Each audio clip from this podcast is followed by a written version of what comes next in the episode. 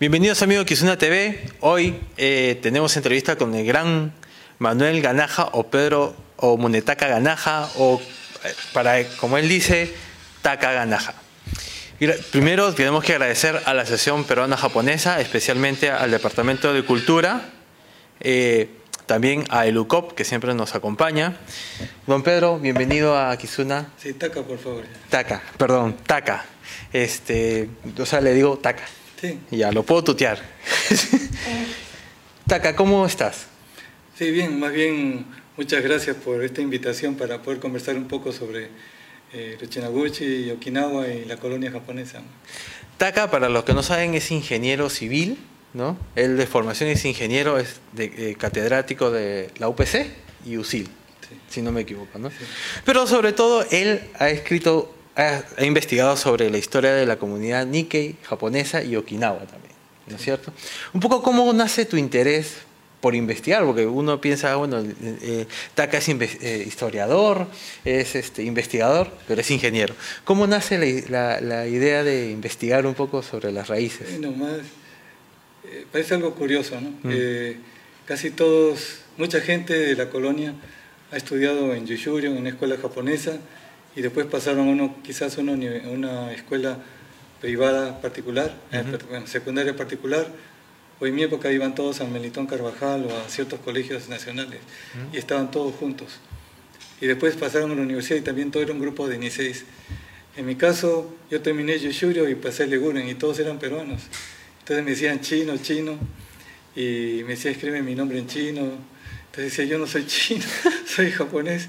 Pero de ahí quizás por lo mismo que estuve fuera de la colonia japonesa en, durante mi secundaria y en la universidad, y estuve más con el grupo de peruanos, fue que nació este interés por, por averiguar mis raíces, ¿no? De dónde venía, quién era. sí.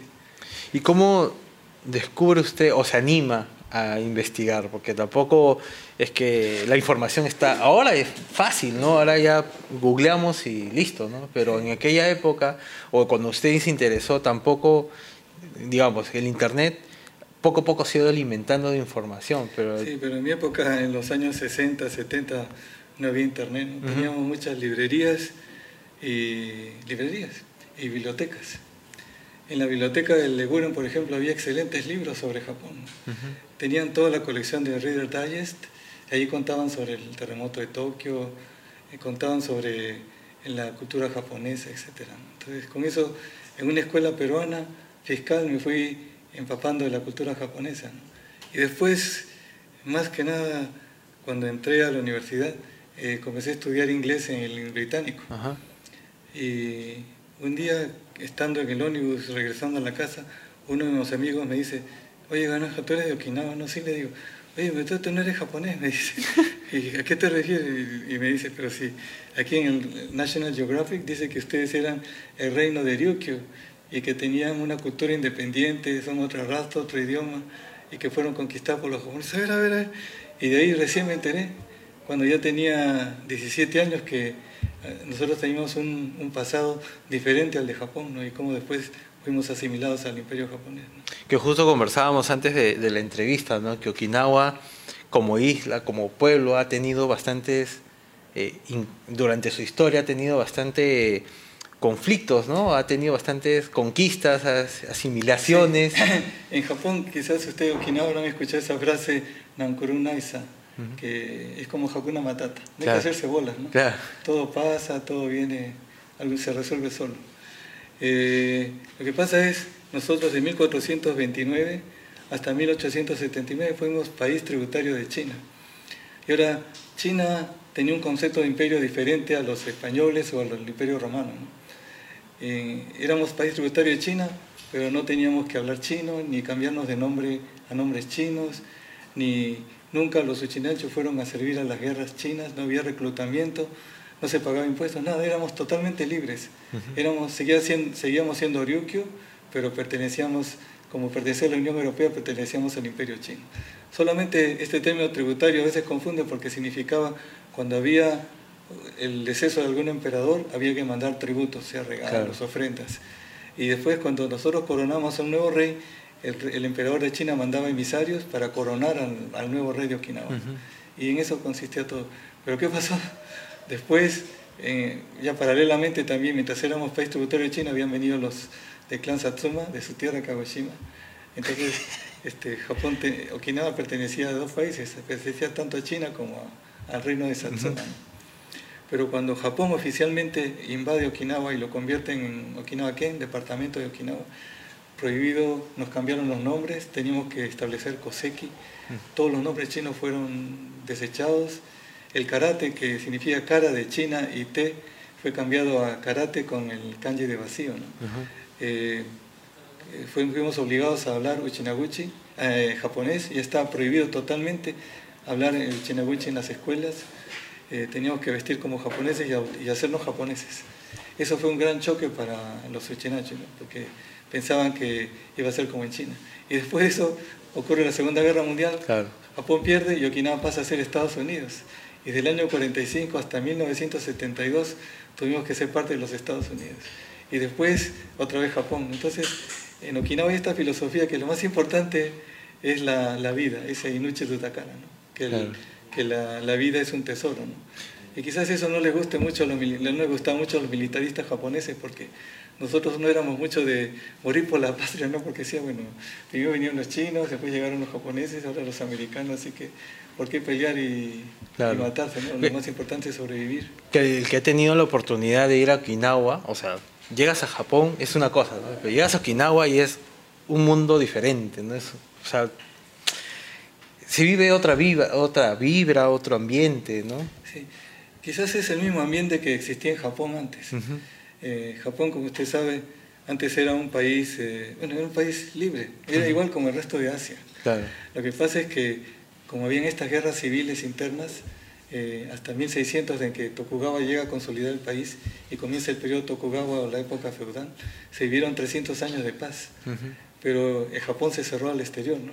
Era un país en que no podían entrar los extranjeros, especialmente para prevenir que entrasen los españoles y los portugueses con la religión católica, porque ya en Japón habían escuchado que primero mandaron a los misioneros a España, de España a México y Perú y después lo conquistaron, entonces no querían que pase lo mismo en el Japón.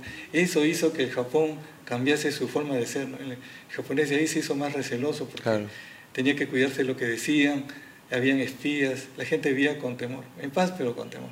En cambio, Okinawa era un país pobre al sur, que era otro país, y se dio cuenta de que con guerras no, le iba a ganar a nadie. Así que decidieron más bien como política del Estado hacer comercio y más bien congraciarse con sus vecinos.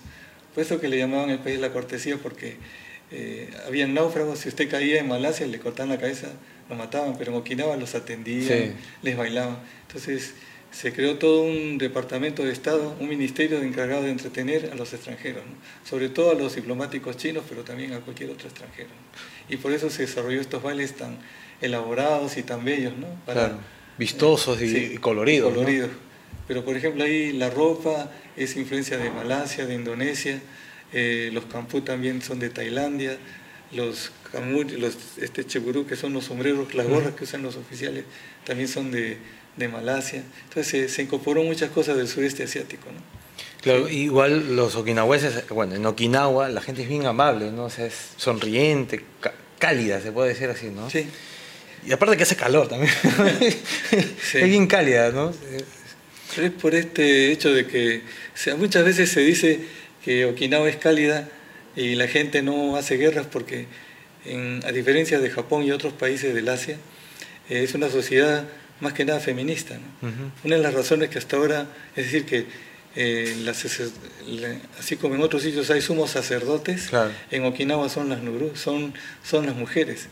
En Okinawa, eh, próximamente estoy por terminar este libro sobre la religión, el mundo espiritual okinawense, pero iban a ver pues que en Okinawa existía este, esta teoría o esta creencia del Unaigami, mm. de que las mujeres tenían un, un poder sobrenatural mayor que los hombres, que, que protegía a los hombres de la familia.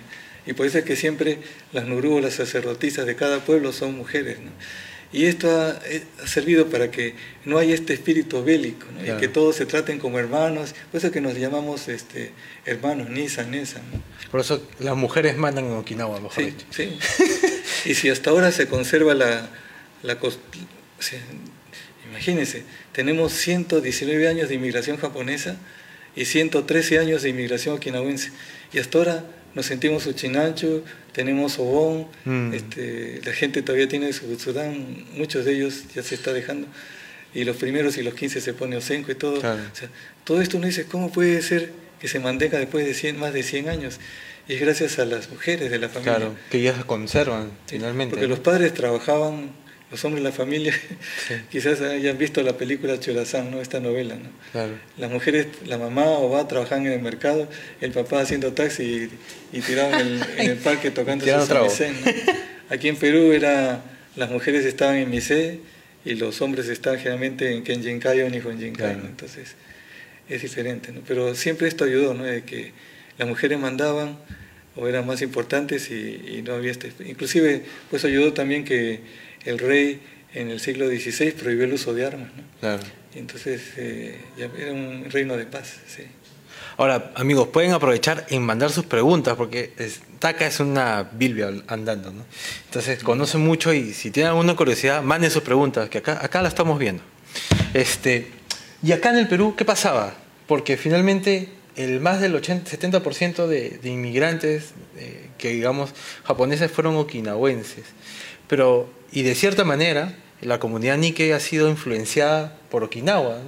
Digamos que en el Perú, como comentábamos también antes de entrar al aire, era muchas de las cosas, eh, costumbres que tenemos la comunidad Nike, también es influenciada por, por Okinawa, ¿no? Sí.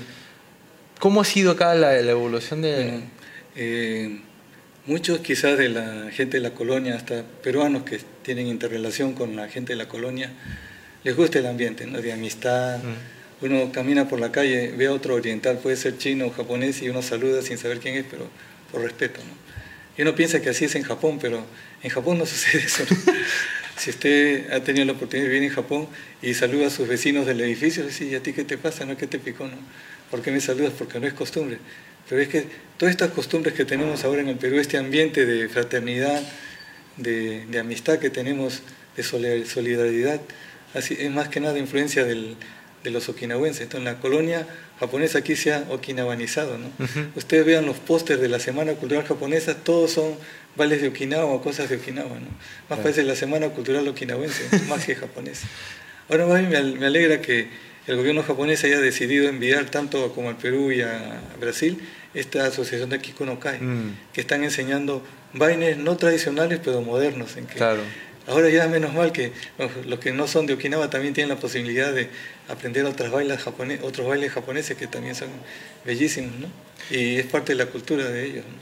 Sí, sobre todo que se está ampliando la posibilidad de aprender otras culturas, otros tipos de, bailes y tradiciones, ¿no? Eso es muy bueno, sí. Y algo bueno que tenemos aquí también es que ya se está perdiendo, ya se perdió esta discriminación que había, bueno, que había entre okinawenses y japoneses.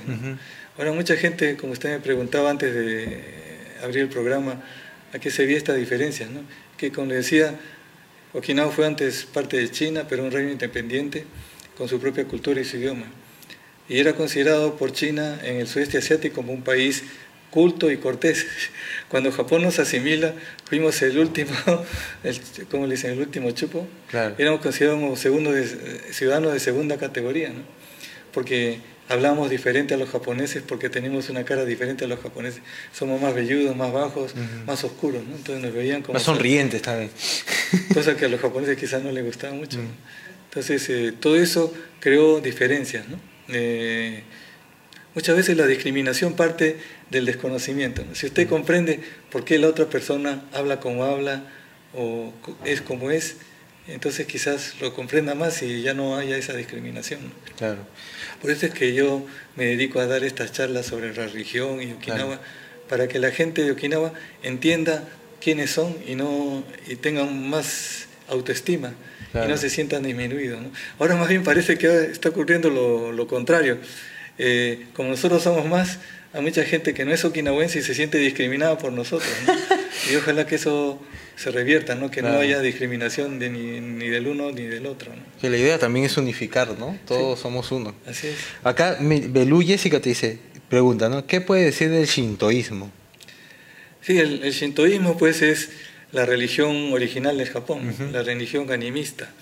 Eh, quizás hasta unos 10, 15 años, Shintoísmo parecía que era una mala palabra.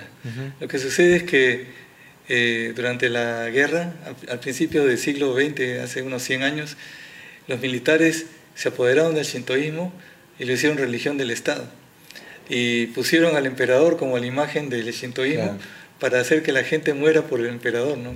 cosa que es totalmente errada. El shintoísmo era la religión animista del Japón, que es muy parecida a la religión del Perú, en que uno piensa que los árboles, las montañas, el bosque tienen un espíritu.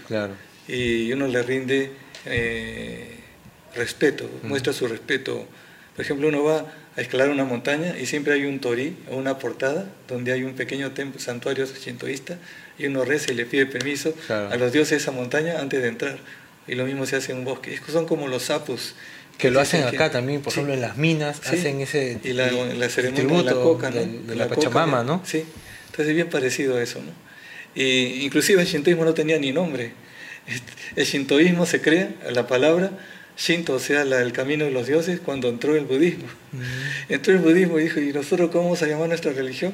Le pusieron eh, budismo, ¿no? el shintoísmo. Cosa que no hay en Okinawa, porque la gente pregunta, ¿y cuál es la religión de Okinawa? Y no tiene nombre. ¿no?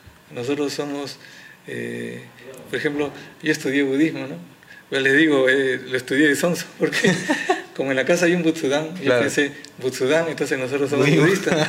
Me metí a estudiar budismo y lo primero que dijeron es, tú eres okinawense, ¿no? Olvídate de Osenko, o sea, los palitos de incienso.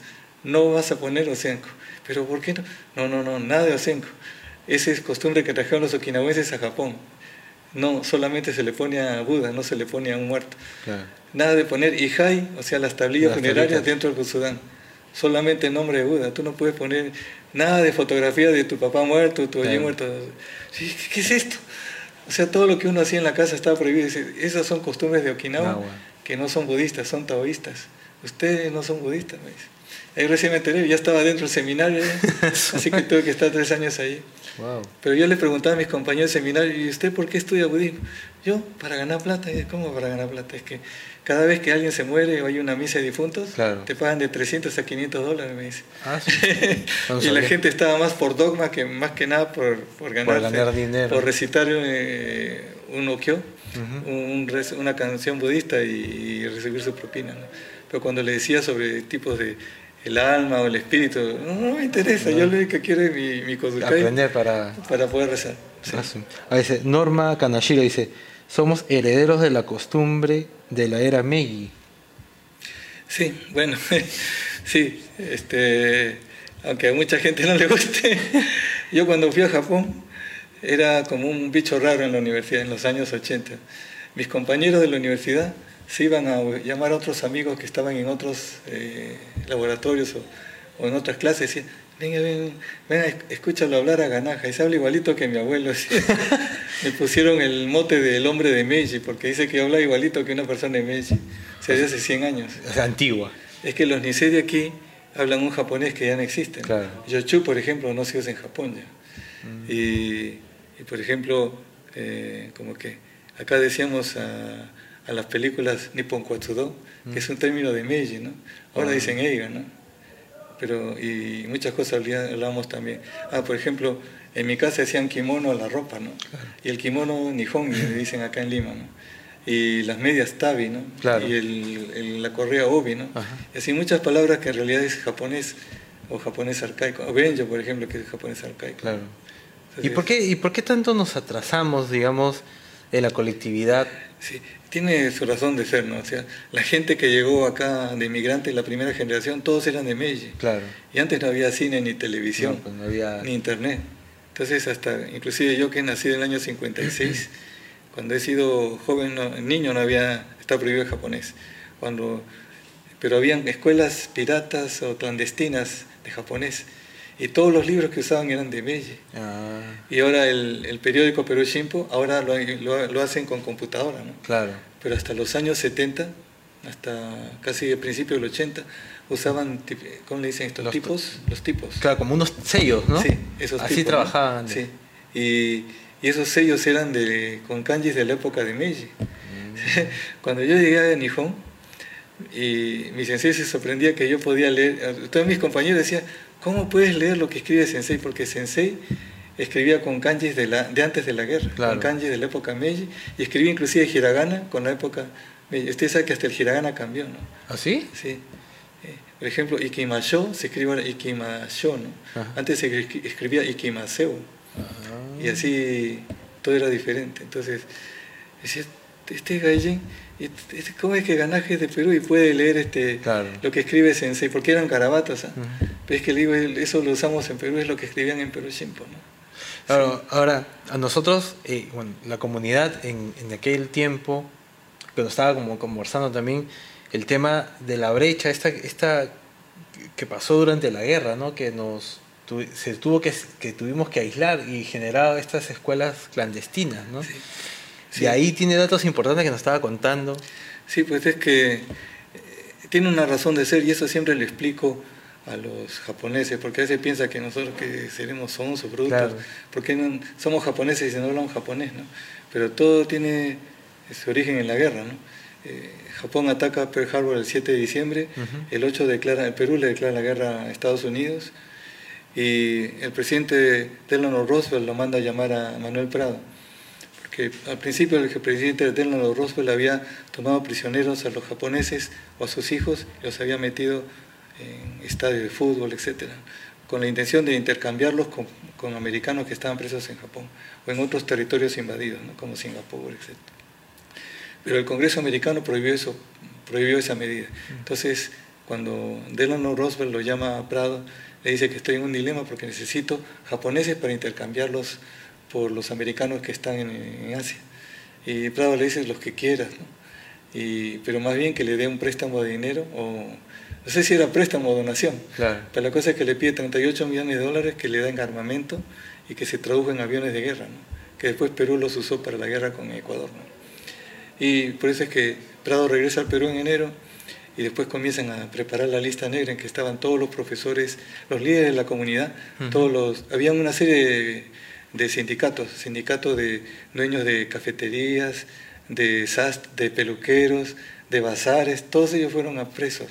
Y también los presidentes de los Nihon Jinkai, de la Asociación Peruano-Japonesa, que antes se llamaba Sociedad Central Japonesa, de todos los Kenjinkai que existían, los pocos que había, y a todos los directores y profesores de las escuelas japonesas.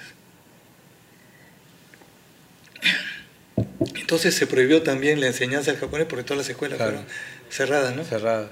Entonces del año 42 hasta más o menos fines de la década de los 50 estuvo prohibida eh, la reunión de Niseis, está prohibida la enseñanza del japonés y hablar japonés. Por eso que hay una generación, por ejemplo, yo tengo ahora 62, todos los que son de 72, 63 años para arriba hasta los 80, es toda una generación que no pudo hablar japonés y por eso es que ellos no hablan.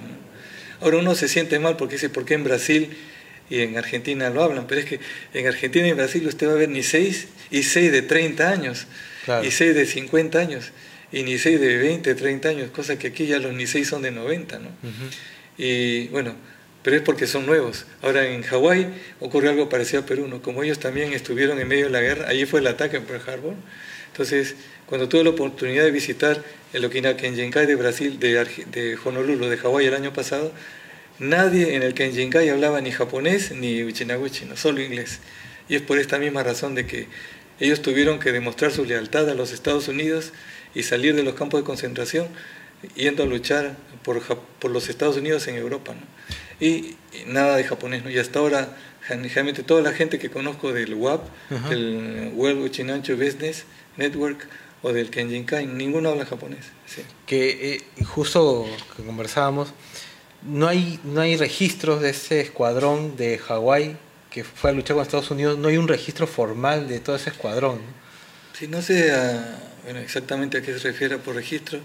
La colonia no lo menciona mucho, no, lo menciona mucho. en Hawái sí hay un grupo que dirige este joven, ese me el nombre, pero hay grupos de eh, ni seis, son ni seis, pero son ya de 70 años, que están tratando de, le llaman grupo de genealogía en realidad lo que ellos están haciendo es recoger testimonios. Y hay muchos testimonios de los hijos de estos soldados Nisei que fueron a pelear a, a Italia, donde el 70% del batallón 442 fueron muertos. Por ejemplo, esa historia del 442 yo la leí cuando tenía 12 años en la biblioteca de Leguren, en un Reader Digest. Ah, y ahí estaba. Porque muy poco se, se, escucha eso, ¿no? Pero después no se ve. Sí, pues. Y acá en el Perú, regresando al Perú, eh, cuando hay esta brecha, digamos, ¿por qué, digamos así, cuando uno pregunta a los, a los OVA, a los OYI, sobre esta persecución, digamos, que hubo política acá a los inmigrantes, ¿por qué no quieren hablar? O sea, lo cuentan, pero te dicen, no, ya, no te cuento, o no lo digas, o no se trata de, no se difunde mucho, mm. pero más que todo difundirlo porque los jóvenes necesitamos saber qué pasa, qué, por qué hay un, hay como dice, hay una razón por la cual... Sí, hubo una época de terror pues en ese época. Claro, pero ¿por qué no lo quieren contar? O sea, ¿por qué no ah. se...? Es que, ¿sabe qué pasa? Algunas cosas.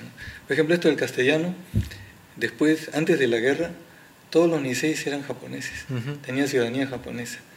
Eh, iban a Limanico, a todas las escuelas japonesas del Perú, había decenas de escuelas, ¿no? Entonces, ninguno de los Niseis fueron, a, bueno, deben haber habido excepciones, pero la mayoría de los hijos japoneses fueron escuelas japonesas. ¿Y usted sabe por qué? Porque nosotros no podíamos entrar a escuelas peruanas. Mm. Primero, no habían, eran muy pocas. Y segunda, si usted tenía nombre japonés, no podía entrar a una escuela japonesa. Tenía que bautizarse. No valía el pasaporte ni la partida de nacimiento, tenía que tener partida de bautismo. Y solamente bautizaban con nombre Pedro, Manuel, Jaime. Entonces, antes de la guerra no había ese problema porque los japoneses tuvieron que eh, bautizarse para poder ser enterrados en los cementerios, si no los mandaban al desierto. Ah, Todos los IC se bautizaron, porque si no los, no podían entrar a un cementerio, ni las iglesias, ni tampoco un cementerio, porque tenía que tener, ser católico, sino al, al desierto, y a que se coman los, los perros sus huesos. ¿En serio? Sí. Así fueron los primeros 16, pero los 16 no son tontos, ¿no? Se bautizaron y todos tenían nombre japonés, en castellano, Ricardo, Pedro, para evitar eso. Pero a sus hijos no lo bautizaron porque habían escuelas japonesas. Cuando ocurre la guerra y la expropiación de las escuelas, entonces ya no teníamos más remedio que bautizarnos. Entonces ahí muchos recién o adquieren la ciudadanía peruana o se bautizan y entran a las escuelas fiscales. Ahí en ese momento recién es que los 16 se deciden a que sus hijos sean 100% peruanos. Mm. Ya Japón perdió la guerra, Okinawa peor, ya no teníamos ni país siquiera, era Estados Unidos. Los uchinanchos no teníamos a dónde regresar. Entonces dijeron que nuestros hijos sean buenos profesionales peruanos y que hablen solo castellano. Y muchos decidieron ya no hablar ni siquiera. En mi caso de mi familia, no conozco cómo pensaban los, la gente que no era de Okinawa, pero en el caso de Uchinancho dijeron, ya ni siquiera Uchinawiche porque es, un dialecto que inclusive en Japón está, está marginado. Entonces decidieron hablarle solo en castellano a sus hijos y mandarlos a todos a una buena universidad para que sean profesionales. Y ahora, ¿por qué no hablan de la guerra? Porque mucha gente evitó ser deportado porque tenían padrinos o pagaron sobornos. Entonces, yo los, los, pocos que conocí que llegaron, usted sabe que, por ejemplo, eh, aquí solamente había primaria, ¿no? Antes de la guerra. Mucha gente o hizo dinero o simplemente mandó a sus hijos a Japón, a Okinawa, a estudiar. Y los agarró la guerra, ah. como mis tíos, por ejemplo. Entonces, en el gobierno de Odría y después Prado está prohibido el regreso de los japoneses. Odría sobre todo tenía una ley que no dejaba entrar a ningún japonés ni chino al Perú. Pero siempre hay excepciones. Entonces hay gente que tenía compadrazgos con la señora María Delgado de Odría o con Odría mismo. Entonces hay gente que pues, este, recurrió a diputados, a jefes de la policía, le dieron su propina también. Y, lograron regresar. Regresar o entrar por, por, la frontera con Tacna, por la frontera con Puno, otros en el mismo Corpac. Entonces nadie quiere, no todos señor, no, no, no cuente, está porque me van a deportar. Después de 60 años están con ese miedo todavía. Esa fue la situación. Y por eso que la gente no quería Igual la sociedad Nike en aquel momento que empezó la guerra eh, estaba bien posicionada. Sí, este, mire, para, eso para mí fue una sorpresa. Yo que estoy haciendo un trabajo ahora sobre el Tanomoshi y aquí en Sudamérica, me sorprendió porque Tanomoshi es algo común y corriente. Ahora el Tanomoshi se ha convertido más que una excusa para una reunión, para entre, una reunión claro. entre Shimanchu, entre paisanos, entre amigos. ¿no? Para conversar. Sí pero antes de la guerra fue, por ejemplo, el que lo inició en Perú está, está en, los, libros peruanos, el señor Sente Yagi, ¿no? Y ya Vicente, cuando empieza la inmigración okinawense en 1906, él vio pues que los uchinanchos vivían muy pobres, ¿no? Y al principio él con otros paisanos comenzaba a ayudar a estas personas enfermas sin trabajo, le buscaba trabajo, los curaba. Pero después eran cientos. Entonces es por esto que él forma el Okinawa Kenjinkai, tres, cuatro años antes de la Asociación Peruano-Japonesa. Y para poder recaudar fondos organiza también los Tanomoshi, que en Okinawa le decimos Moai, ¿no? Moai o Muewa. Pero eh, esto fue eh, la clave del éxito, ¿no? La solidaridad de los uchinanchos, por un lado, la forma como todos nos apoyamos entre el uno al otro, porque nadie se cree que, es la divina pomada. Todos sabemos que si no dependemos de otras personas no podemos sobresalir, salir adelante. Y es así que para 1920, a los 21 años de la inmigración, el 70% de los inmigrantes japoneses ya eran comerciantes o estaban de empleados en las ciudades. Solo un 30% estaba en el campo. En el mismo momento en Brasil, el 100% de los japoneses en Brasil seguían de chacareros, todos, o el 99%.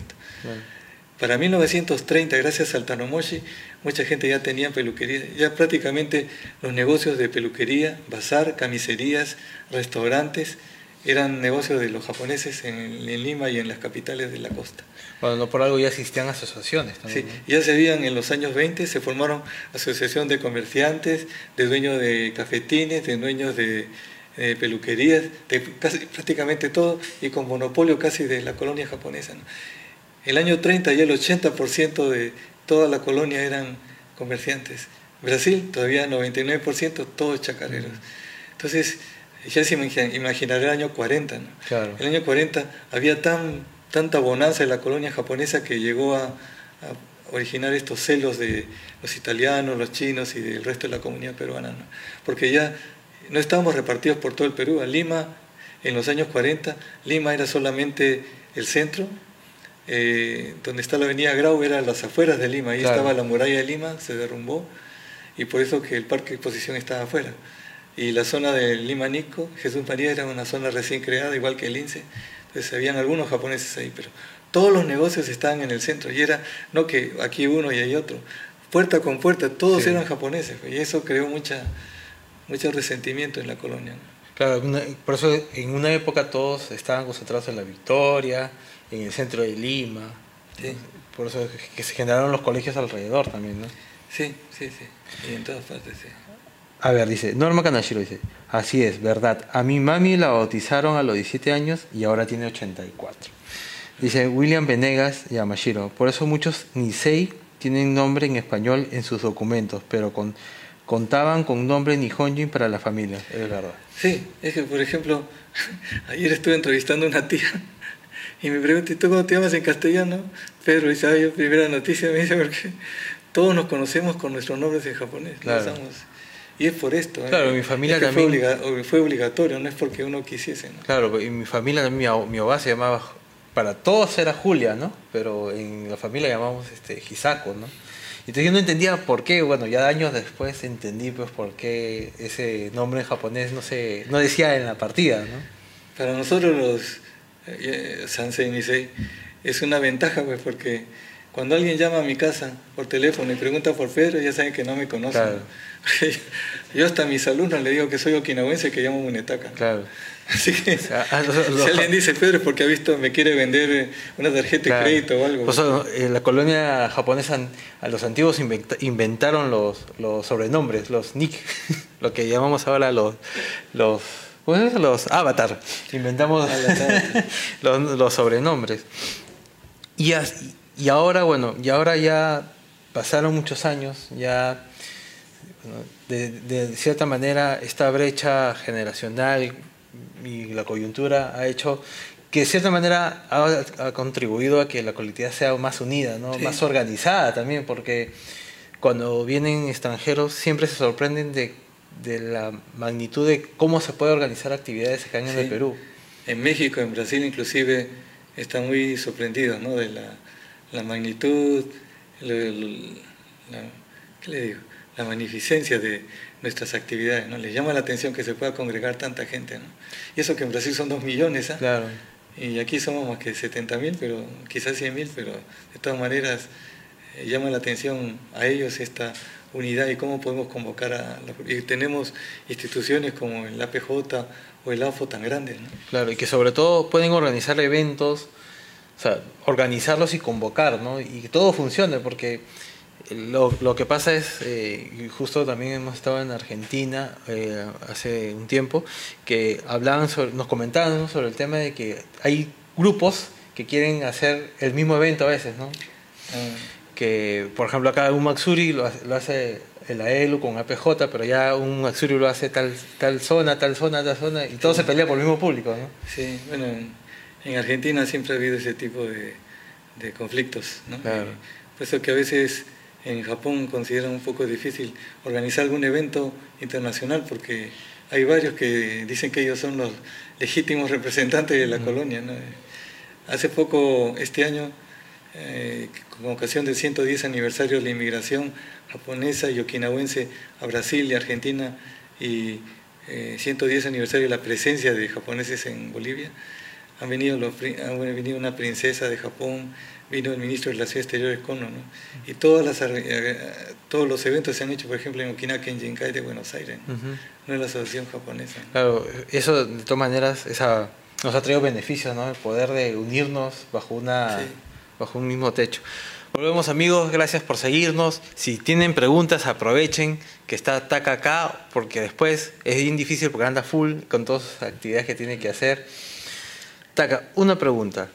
Ya después de todo lo que nos has contado, ¿cómo te decides hacer el diccionario de... de bueno, eh, la historia es larguísima.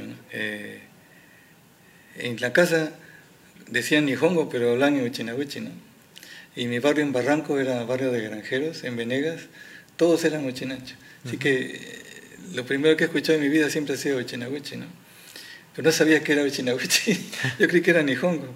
Cuando voy a Yoshurio y la sensei de japonés comienza a enseñar, pero ¿qué cosa habla esta mujer? No entiendo nada. Reclamaste, ¿sabes qué está hablando?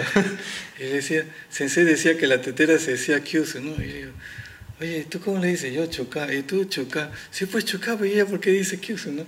Y así el nombre de las cosas, me gane, decía sensei, nosotros decimos ganchón, ¿no? Entonces después le pregunto a mi mamá y dice, no, es que tu sensei tiene razón, ella está enseñándote Nihongo, ese, nosotros hablamos Uchinaguchi, y recién me enteré. Hija, nosotros somos serranos, no estábamos hablando de quechua de Okinawa, ¿no? Claro. Pero, y de ahí más o menos me, ya supe que había diferencia, ¿no? Después, eh, resulta que en el año 80 viajé a Japón, ¿no? A la Universidad de Kioto. Y y ahí salió por primera vez en venta un diccionario así de grueso que decía Okinawa Goyeten, o sea, diccionario eh, de okinawense. Y lo compré. Y desde ahí siempre he estado tratando de recopilar palabras, eh, buscar las palabras que usaba en la casa, etc. Y así he estado desde el año 80 hasta, hasta el año 14, juntando palabritas de aquí y palabritas allá. En el año 14 justo, de un filósofo nagunchu, Jorge Oshiro. Eh, él se fue de Perú en los 60, así que yo no lo conocía. Se fue a estudiar a París y después a Alemania y hizo su vida allá. Pero se jubiló y comenzó a traducir libros. Y tradujo dos libros. Uno fue un diccionario okinawense inglés, que lo tradujo al castellano, y otro un diccionario eh, de conversaciones, todos de la Universidad de Hawái. Porque él hablaba inglés, pero no hablaba nihongo. ¿no? Claro. Y, pero lo redujo, ¿no? Porque el diccionario tenía era muy grueso, así que él sacó un, uno delgadito y lo repartió entre amigos. Esa fue la primera vez que vi un diccionario. Pero justo el año 14, aquí se realizó en Lima eh, una reunión de WAP y también hubo una reunión de Kenjinkais de todo el mundo, ¿no? Eh, se hizo en el AFO cuando el presidente del AFO era el señor Luis Taquejara, el finado. Entonces, en esa época también, aparte de la gente de UAP y el vicegobernador y todas las autoridades, vino el rector, eh, señor Hajime Yoshiro, de la Universidad de Ryukyu, la rectora, la señora Hokama, la vicerrectora, y vino el rector de la Universidad de Medio, donde soy profesor, el, doctor Yamasato, y vino el vicerrector, el profesor Sumie. Entonces, eh, ellos estuvieron preguntando, pues, si si aquí se enseñaba y yo tenía en esa época un grupo que estudiaba conmigo en el Limanisco, en el local de Limanisco. Y les encantó mucho el material y les enseñé también el libro, el diccionario que yo tenía mis copias y las del, profesor, del doctor Oshiro. Y me dijo, decidido para como un obsequio y conmemorativo del próximo Chinancho Taikai que se va a hacer el año 2016, vamos a preparar el diccionario okinawense castellano y ahí me lo encargaron. ¿sí? Al principio me dijeron que me iban a pagar, ¿no? Pero después me dijeron, ¿sabe qué? No tenemos presupuesto ni para las copias ni para nada, así que gratis y chanda. y me dijeron, pero no se mate trabajando, queremos solamente un lexicón, o sea, solo palabras. Claro. Pero digo, pero Chinabuchi, con palabras nomás no se hace nada, tengo que poner ejemplos, etc. No, no, no, no, hay, no hay presupuesto, así que lo más delgado que pueda. Y cada mes yo mandaba, ahora están los de la A, los de la B, y nadie me contestaba. Entonces me di cuenta que nadie revisaba. Así que volví a mandar la A, pero ya con ejemplos. Y por eso es que este diccionario okinawense castellano es el doble que el portugués. Ah, Porque no sabía, pero al mismo tiempo habían encargado a una profesora, Lucila Guibo, para que haga la versión diccionario okinaguano portugués. Ah. Entonces leí es la mitad del mío, ¿no? Pero es porque ella siguió las órdenes al pie de la letra claro. y, lo hizo solamente en la traducción. En cambio yo incluí, eh, por ejemplo, apellidos, nombres de lugares, costumbres de Okinawa, comida, eh, cosas de baile, cosas que no estaban en el diccionario original, que era más que nada eh, instrumentos de labranza, cosas de pesca, cosas así de los indígenas okinawenses. Que finalmente no es un diccionario tal cual, sino también tiene parte de la historia y tradición. Sí, puse un poco, sí, así es, un poco de la cultura. Es que es el diccionario es eso, ¿no? Claro. Y para hacerlo más completo puse 20 páginas de gramática, que no existe otro en castellano en inglés puede ser que haya algo parecido. Y también, aunque dice diccionario okinawense castellano, al final 100 páginas es, es un índice eh, castellano okinawense, es decir, usted busca cómo se dice perro y, está, bueno, perro es fácil porque perro es perro, igual, Pero si busca otros verbos, por ejemplo, le dice dónde buscar en okinawense, o sea, es doble de búsqueda, ¿no?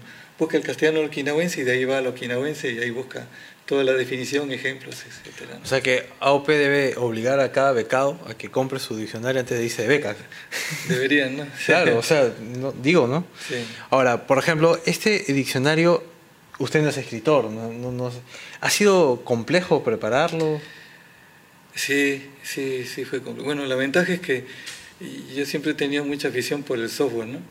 Soy ingeniero civil, pero en Japón eh, ocurrió la burbuja inmobiliaria reventó y después todos los ingenieros civiles nos quedamos sin trabajo. Así que si ven mi hoja de vida, yo he sido presidente de bancos durante, vicepresidente de Citibank, Goldman Sachs, JP Morgan y Mizuho durante los últimos 15 años, ¿no? Eh, vicepresidente de sistemas. Entonces tuve que estudiar por mi cuenta y certificarme en ingeniería de sistemas, porque siempre me gustó el software. Y entonces aprendí cómo usar el software para hacer libros, revistas. Entonces, pues esa fácil era fácil. Lo que tenía miedo era la financiación, porque yo me imaginaba un libro como este debería costar pues este, solamente imprimirlo como 50 soles. ¿no?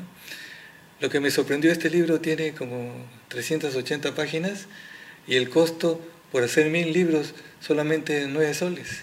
Wow. Entonces digo, ¿cómo es que y si, hubiera hecho 5 mil me salía más que a 6 soles? No, pues tiene que ser más caro para que cuando compren el libro justifique el precio. no explico cómo estas novelas de Vargas Llosa las venden a 60, ¿no? porque el costo debe ser 5 soles o menos. Claro, es que no, la impresión cuesta 9 soles, pero la investigación y todo el tiempo requerido es lo que nosotros pagamos, ¿no? Finalmente, ¿no? no es, 9 soles es cualquiera, ¿no? Y inclusive el arte. No, sino que ah, Y el arte lo, me lo hizo gratis eh, la gráfica Lima, ¿no? ¿Y cómo, o sea, ¿Y cómo finalmente financió el libro? Con mi plata, sí.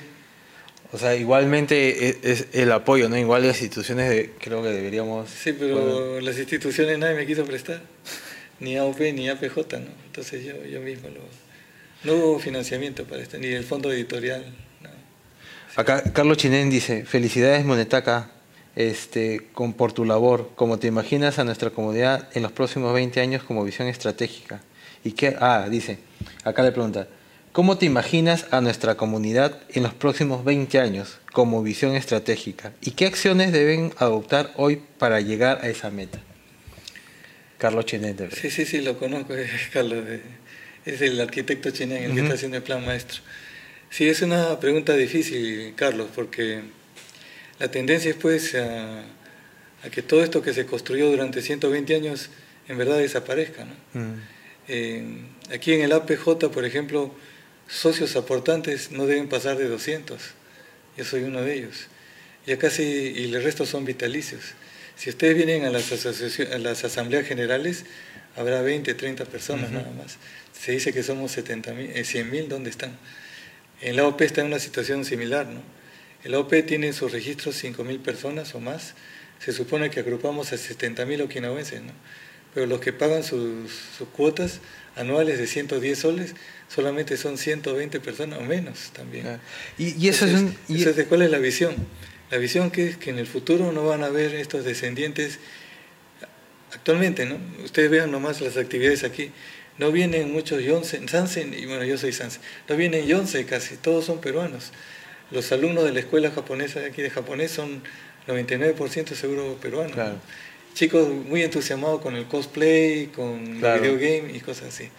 O manga, ¿no? Anime las demostraciones que hacemos de Ocha o de cultura japonesa son en su mayoría peruanos. Miren el Matsuri nomás, ¿no? Sí, Entonces, lo que va a suceder es lo que va a pasar quizás como en Brasil, ¿no? Que ya los que en Jinkai están dejando de ser que en Jinkai hay más que nada clubes, ¿no? Mm. De simpatizantes quizás.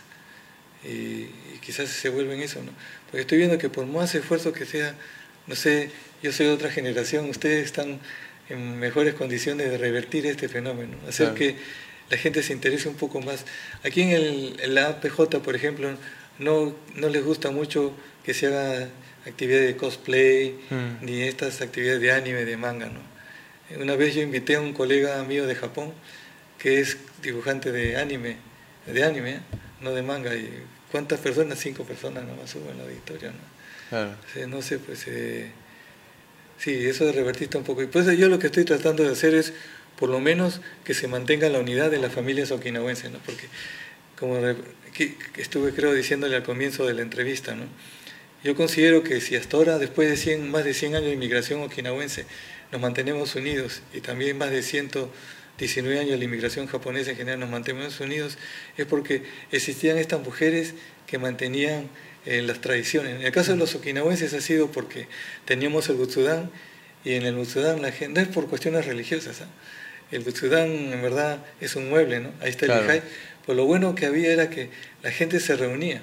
Los primeros y los quince eh, le ponemos ofrendas de arroz, de, perdón, de té y osenco a, a lo va. Pero para Obón la gente, toda la familia se reunía a visitar y a rezar. Y para Año Nuevo también. Ahora ya no hay Butsudán y ya ni siquiera conozco a mis primos ni a mis sobrinos porque ya no nos reunimos. ¿no? no, pero no por algo también el AOP comenzó como AFO, ¿no? La Asociación Femenina. Ah, fue la Asociación Fraternal. Claro, fraternal. Y la, la pregunta que, yo le iba a hacer también era, usted inclusive, leí un artículo que usted comentaba que enseñaba Uchinaguchi en el AOP, ¿no es cierto?, en un momento, que tampoco tuvo una acogida, digamos... Eh, sí, eh, aquí tuve más... Eh, alumnos, a veces llegábamos a 50 personas, pero vean gente que venían y después ya no venían, etc. Claro. Pues después eh, eh, hubo gente, y sé, eh, parece mentira, ¿no? Los que, por ejemplo, ustedes que son jóvenes, ¿no? Han, visto que hay muchos jóvenes y, hombres y mujeres que tocan samisen. En mi época nosotros no nos dejaban tocar samisen. Claro. Sansei la sobada decía, no, no, para nada samisen porque te van a llevar a la fiesta, no te vas a ver eh, borracho y no vas a estudiar. Pero, eh, ¿qué le digo? Ahora ya no se necesita samisen para emborracharse. Sí, pues. La cosa es esta que ahí se mide la idea. Estábamos hablando de... Ah, del... Ya se, ya, se mide la idea. Ya va a acordar. Sí. la otra cosa es, ¿qué hacemos o qué se puede hacer para no solamente el Uchinaguchi, ¿no? O sea, como estábamos hablando, que da pie a lo que dice don Carlos, es cómo hacemos para que la juventud se encargue de esta comunidad, ¿no? Finalmente, usted envejece, nosotros envejecemos, pero quedan hijos, sobrinos, y en un momento va a suceder que ellos van a interesarse en sus Claro, pero no tienen que interesarse tan tarde, ¿no? Cumplir 40, 30 años para interesar, tiene que ser ya desde ahorita, ¿no? Por eso es importante la labor de difusión como la que están haciendo ustedes. ¿no? Y yo también quiero dejar este registro, por lo menos de ahora con el Uchinaguchi, y ahora estoy preparando este libro sobre lo que generalmente digo en mis charlas, ¿no? sobre, gracias a la OPECOP, por ejemplo, que siempre organiza estas charlas del señor Shirota, entonces del mundo espiritual, de los conjuros, los maleficios, los talismanes, eh, y de todas las... Si supiera lo que yo decía de... y todas estas cosas para que queden, ¿no? Y la gente entienda un poquito de dónde vienen estas cosas, ¿no? Porque ahora hay, eh, hay costumbres que quisieran mantener, pero ya no saben cómo ni por qué, ¿no? sí. Claro, y que hay toda una filosofía detrás también. Sí, sí, sí, más que nada, ah, ahora a lo que iba, ¿no? Sí, bueno, no creo que esa es la idea. Más que nada era otra vez, que no es la parte religiosa, sino es la parte esta de... Eh, contar con un Butsudán o un Totomé para que la gente se reúna, ¿no? como una excusa para hacer reuniones. Es una excusa, en realidad. Es, un motivo para reunirse. ¿no? Eso es lo que nos ayudó a mantenernos juntos y unidos. Claro, sí. como el Tandomoshi en aquel momento. Como ahora el Tandomoshi de todas maneras te mantiene unido, ¿no? Sí, así es. Y todo lo que sea, que, que, que hay actividades que todavía subsisten o existen de alguna manera que permite mantenerse unidos, ¿no? Que eso también debe preocuparse. Y el Tanomochi, que parece algo tan común acá, en Nihon ya no, nadie sabe qué es. Y en los años 80 nadie sabía qué era. Solo mi sensei que era de Meiji, él sí sabía, pero no es algo muy común. En Okinawa todo el mundo sabe, ¿no? Claro. Pero no es algo común en Japón.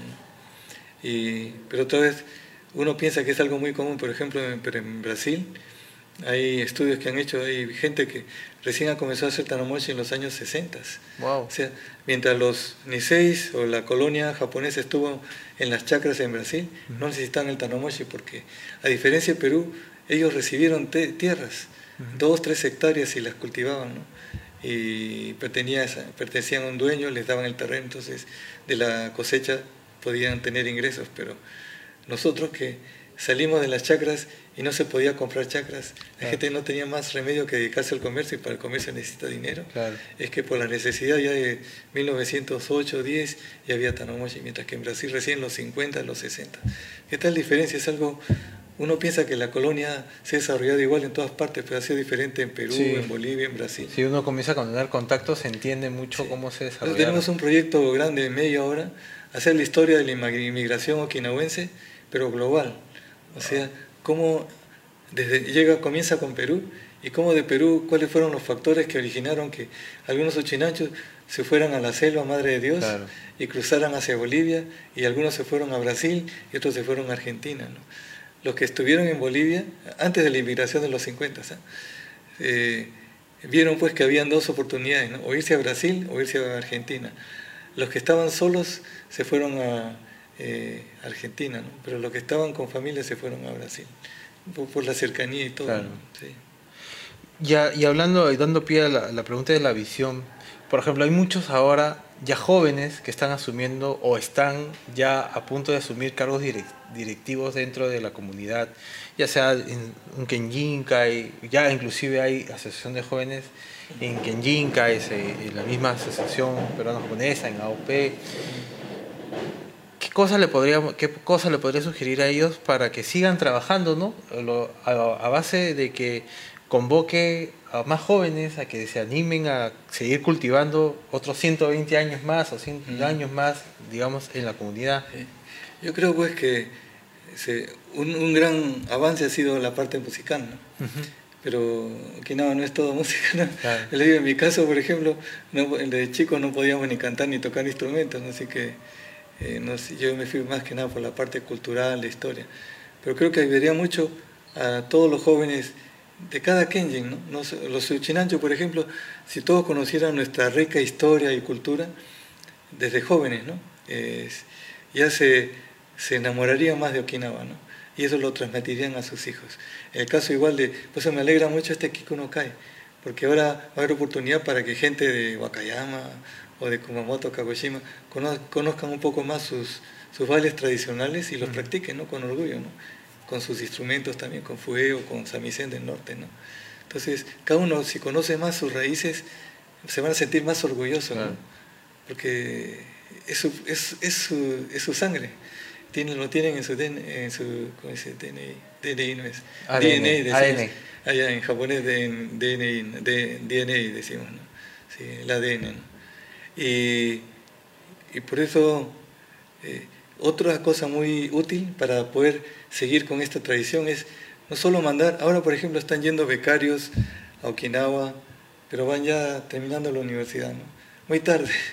En realidad se debería quizás mandar por un mes nada más a jóvenes de, de 12, 13 años o 14 años, como las becas de YAICA, que manda grupo de 10 chicos que están en tercero de media.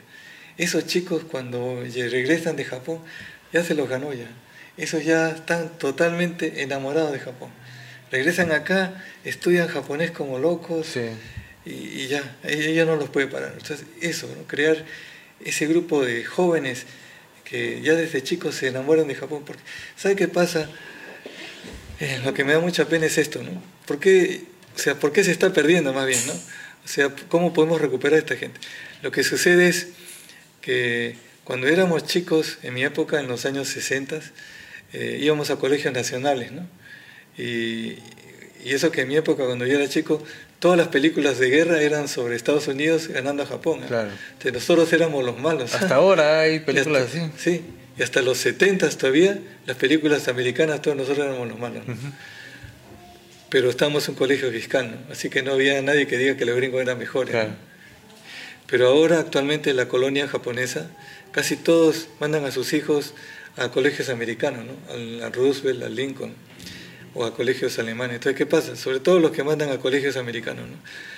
Cuando les decimos que vayan a Nihon o a Okinawa a una beca, oh, pero ¿por qué Okinawa? No, no hay beca a Nueva York, no hay beca a California. Entonces ya para ellos Estados Unidos es lo mejor del mundo. Claro. Y eso creo que nos ha perjudicado mucho. ¿no? Eso sí ha sido, creo, un gran error de la colonia japonesa. Bueno, cada uno tiene derecho a mandar a sus hijos donde mejor quiera, pero el mandarlos a estas escuelas ha significado pues que eh, hayan roto sus cadenas o, que se sientan, sienta que mejor es la sociedad americana que la japonesa. Ahora, a mí me gusta Okinawa, la música Okinawa, la cultura okinawense, no porque sea la mejor, es porque es mi, mi cultura, nada más que por eso, ¿no?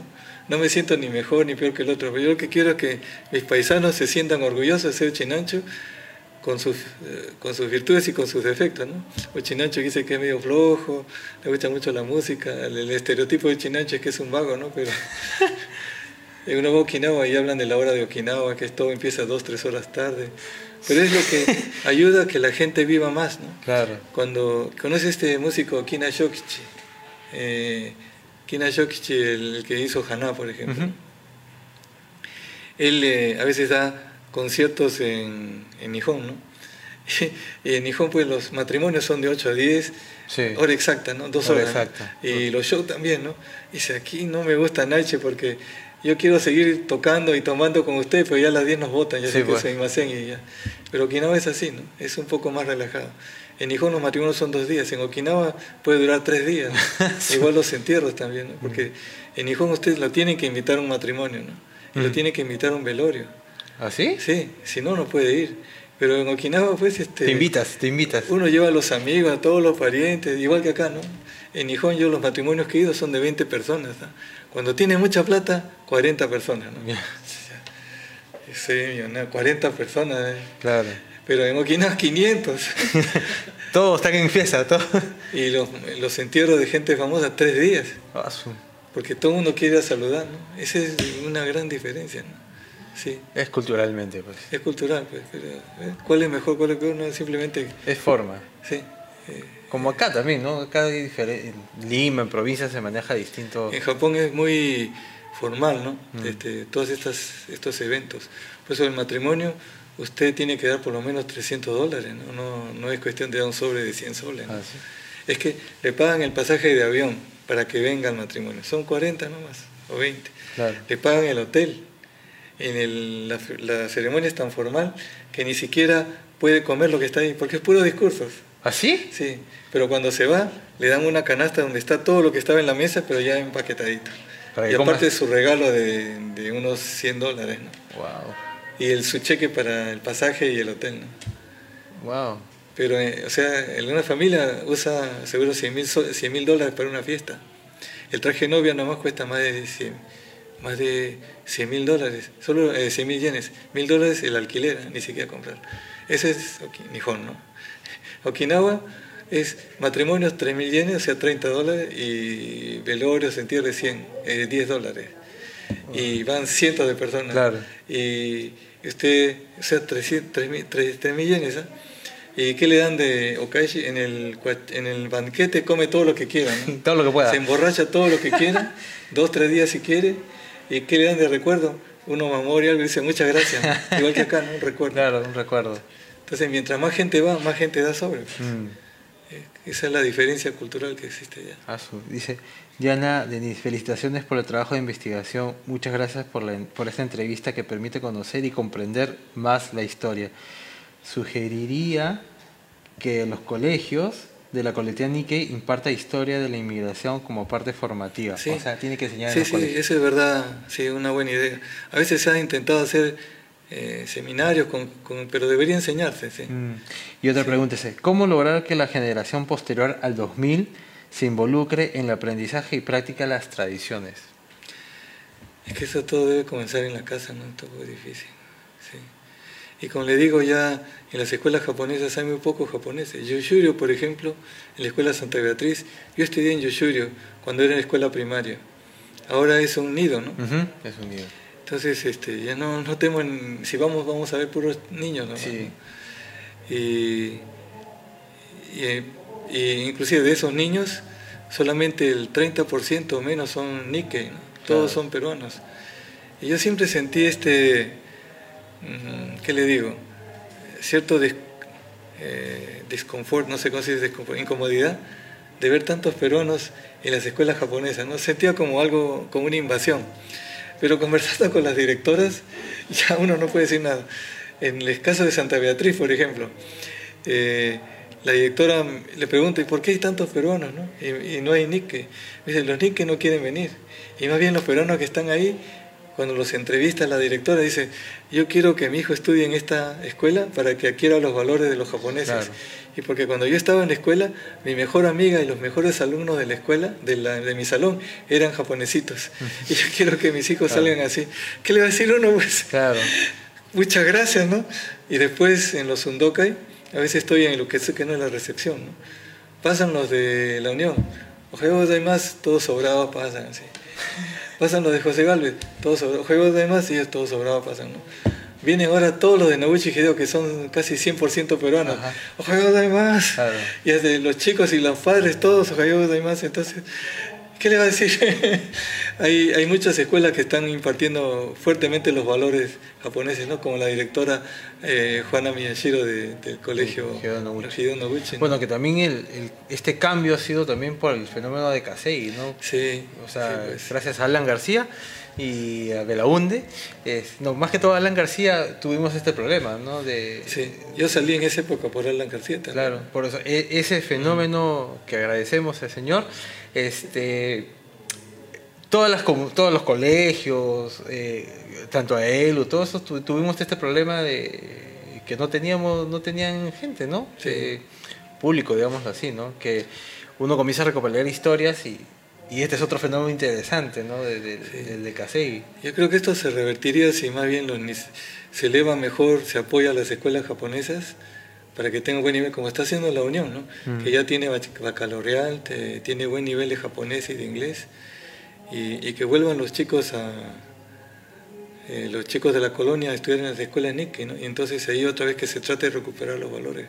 Porque si los chicos van a estar en escuelas americanas es bien difícil. Claro. Eh, todo es mejor a Estados Unidos, todo es mejor a Estados Unidos. ¿no? Claro, también ya es una apertura también de, de todo, ¿no? De, de, las escuelas, todo ya sea... Porque mire, Estados Unidos, nosotros si creemos que estamos mal, tendría que ver Estados Unidos. Cuando yo estaba en Estados Unidos en la universidad, tenía un compañero Oshiro y un compañero Higa. ¿ya? Le pregunto, ¿de dónde eres? Y se ponen así a pensar, como si le he hecho una pregunta difícil. Eh, maybe Okinawa, me dice. sí, le digo, claro, pues, ¿de dónde más vas a hacer? Shiga o Shiro son de Okinawa, ¿de dónde? Ah, no sé, me dice. ¿Cómo no sabes? ¿Tú eres de Sansei? Yo sé, no soy ni sé. Mi papá es Issei, vinieron después de la guerra. Dice. Wow. ¿Y qué? ¿Y no sabe dónde eres? No, mi papá nunca ha dicho ni de dónde es, ni nunca nos ha hablado ni en japonés, ni nunca contado, ni... es que fue la guerra también. Claro. Pero para ellos ya no son, ya no son japoneses. Es que en Estados Unidos lo hacen sentir ciudadano de segunda, por si acaso. Todos mis amigos, yo estaba por la universidad, pero tenía amigos eh.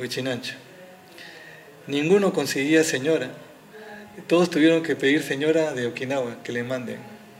Porque las americanas, las Nisei, solo se quieren casar con gringos, ¿no? Ah. Y las hijas de ellos igual, ¿no? Las hijas todas se teñían el pelo de rubio y usaban este, anteojos, lentes de contacto azul, porque querían parecer americanas. Y yo estaba en el Okinaken Jinkai de San Francisco. Cuando me mudé a Los Ángeles estuve en el Okinaken Jinkai de Minami, California, que es el de sur de California, eh, que está en Orange County, ¿no? donde está Disneylandia, por ahí. En la asociación habían cuatro seis y todos los demás éramos seis de Perú, Bolivia y Brasil, y argentinos. Y cuando habían los eventos, todos los que salían a bailar eran de Perú y Brasil. Y hasta niñas, ¿no? Ah, y Vicente decía que era y que son los Nisei de ¿Y ustedes cómo es que hasta ahora conservan, dice ese espíritu chinancho? Y le digo, Yesan y sus hijos, ah, ya murió americana, todos se han vuelto americanos. No venía uno solo aquí en Yencaya, solamente eran todos de Sudamérica, porque los 16 americanos ya todos se creen americanos. Es que la sociedad los hace así, ¿no? Todos tratan de ser buenos americanos. Ya no son japoneses ya. No, estamos tan mal entonces.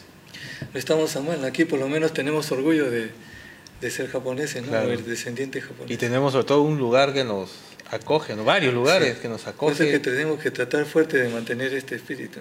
Si no, de aquí a, como Carlos Chinén está preocupado con 20 años, yo estoy preocupado de aquí a 5 años. Porque de aquí a 5 años Usted ha visto la dirigencia de APJ, ¿no? O ya pues este, todos están base 8, ¿no? Eh, ¿Qué va a ser de aquí a 5 o 10 años? No va a quedar nadie, ¿no? Sí, sobre todo eso. Bueno, ya estamos terminando. Muchas gracias, Taka, por estar acá. Una palabra final es... Ah, ¿cómo conseguimos el libro? Ah, este... Aquí siempre recibo el apoyo de AOPECOP, de la cooperativa de la Asociación Perón Okinawense, y lo venden, está a la venta en AOPECOP pues, exclusivamente, ¿no? Sí. Ahí lo pueden encontrar. Ahí lo pueden encontrar, sí. Bueno, unas palabras finales. Sí, bueno, eh, simplemente este saludo va tanto a los Nikkei como a los no Nikkei. Eh, no soy muy amante de la frase Nikkei porque en verdad significa que ya no eres japonés, eres un acollerado, ¿no? Pues hasta ahora uso la palabra Nisei Sansei, ¿no? Es que eso significa Nikkei, que ya no eres ya. Eh, siempre digo Nisei Sansei. Pero este mensaje va para todos, ¿no? Para los okinawenses y los no okinawenses, porque debemos tratar de entendernos mutuamente. ¿no? Eh, había palabras del problema del idioma, del ochinaguchi con el japonés, ya prácticamente ya no existe esa diferencia. Ahora todos eh, comemos, hasta los que no son de Okinawa comen muchinasoba, comen tempura, celandagui, así que en eso nos hemos unificado. Y creo que conociendo pues un poco más sobre la cultura de cada uno, nos vamos a entender mejor. ¿no? Antes un poquito largo pero por ejemplo, antes uno pensaba que había discriminación por parte de la gente de Nihon, porque uno iba a la casa de un japonés y no le sacaban ni cha, ¿no? En cambio, en la casa había un chinancho y le servían, pero así, cuachimandón, ¿no? Toda la casa. Y es que son costumbres culturales, ¿no? Eh, en la casa de mi señora, que es de Japón, también de Tokio, no tenían esa costumbre de invitar a nadie, ¿no? Eh, son costumbres, cosas culturales que hay que tratar de entender y no pensar que son discriminaciones. Entonces, si nos comenzamos a entender cómo son los chinos y los japoneses, los okinawenses, creo que todos nos vamos a llevar mejor y a la final después todos estamos en este mismo bote que se llama Perú, así que hay que tratar de convivir en armonía. Muchas gracias. Gracias. Antes de terminar, Norma Kanashiro te dice gracias. Arigato. Y pene de Vitán. Ah, muchas gracias a todos por seguirnos. Agradecemos a la Asociación Peruano-Japonesa, en especial al Departamento de Cultura y a el UCOP que siempre nos acompaña. Muchas gracias.